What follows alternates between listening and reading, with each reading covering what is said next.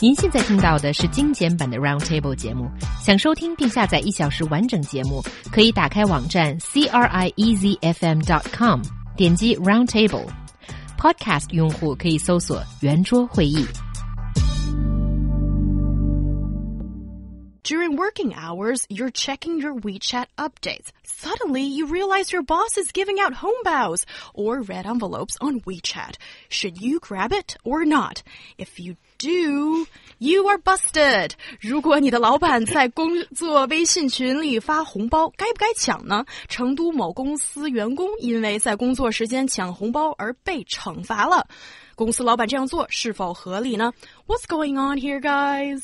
Well, okay, so it's probably important to put this into some sort of context. So if you're not familiar with the, the, the WeChat messaging app, there's a, there's a feature on there uh, called Lucky Money, which allows you to send uh, a certain, usually quite small amount of money, uh, anonymously or otherwise, to certain groups of people or to anybody you like in your uh, in your address book. And what one uh, particular boss decided he would do, just to check if uh, if everyone was observing the no cell phone policy that he had initiated, he decided to send one of these red envelopes. I think the amount that each one contained was less than 20 yuan, so that's about $3. It's nothing at all, really. So but, greedy, you. Well, well, so. So, well, the point is that when you're opening the envelope, I don't think you can see how much is actually in it until you mm. open it. Hmm. So it could be, you know, yeah, a fairly substantial. Exactly, you, it yeah. could be a fairly substantial amount of money. Um, and so he thought that he would send, you know, red envelopes to all of his employees uh, to see, you know, who would open it and who would therefore obviously be deemed to have been using their cell phone during work hours and therefore be violating company policy. So the first three employees uh, who opened their, their Hongbao, he actually fined them 500 yuan. So it certainly wasn't worth the 20 yuan that was in the envelope mm. in the first place.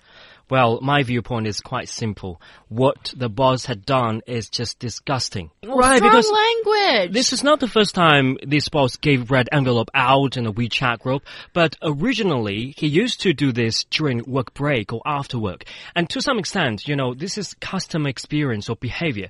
This boss has already nurtured the habit of grabbing the red envelope. And all of a sudden you send out this red envelope, but people has natural uh, instinct to grab instantly, right? And also, how, how can he categorize people into different groups? Just for the three top performers of grabbing the envelope, envelope they are fined for 500 kuai.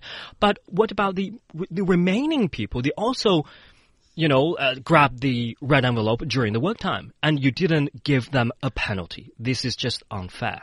it's unfair. is it reasonable? Okay. All right. Well, yeah, I get the boss is basically setting up a trap and mm. see yeah, who falls trap. into it and asking money off his employees for this reason. This is this is a cheapskate, I think. I, I think I think it's devious and it's entrapment, but I think it's also quite creative. I mean, I don't think it's quite It's important to consider here. Okay, he implemented this no cell phone rule, and we're talking mm-hmm. about we're talking about a petrol company here. So there's obviously there's a legitimate safety aspect to not using your your phone when you're around, you know, petrol and flammable substances and things because like an explosion might happen yeah, because exactly. they're looking at their WeChat. Yeah, I, I, don't buy this excuse because they're not standing on the oil tanks or pipes of the petrochemicals. They're sitting there in office with their PC in front of them.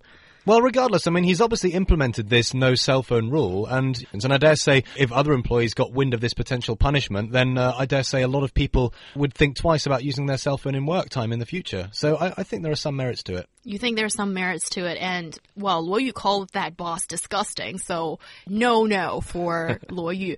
And guys, do you think checking your WeChat account and you know social media updates has that really become one of the major distractions that significantly impedes people's uh, productivity these days? I would say yes, it has actually. Um, it's really that bad. I would say so. I mean, uh, in in the UK where I'm from, you see a lot of companies implementing no social media rules in their oh. you know oh. in their work contracts and things like that. And in fact, some companies um, block them out entirely. So you know they block out all these social networks like Facebook, Twitter. You simply just can't access them from your work computer.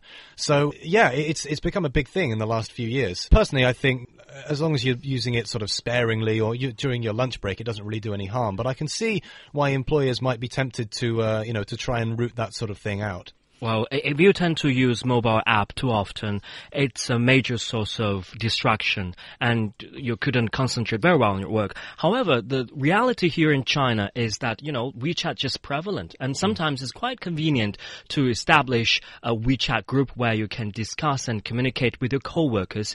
Yeah, and you guys seem to say that it's a pretty good idea to use it at work, at least for group chat, at least the whole team. In theory, everybody will get the same message, but however, as a forced user of group WeChat, as I usually stay in my cave, but in this situation, because I work here and I am ordered to get out of the cave and get into that group, and I don't find it all that useful, especially when you're communicating slightly more complicated ideas.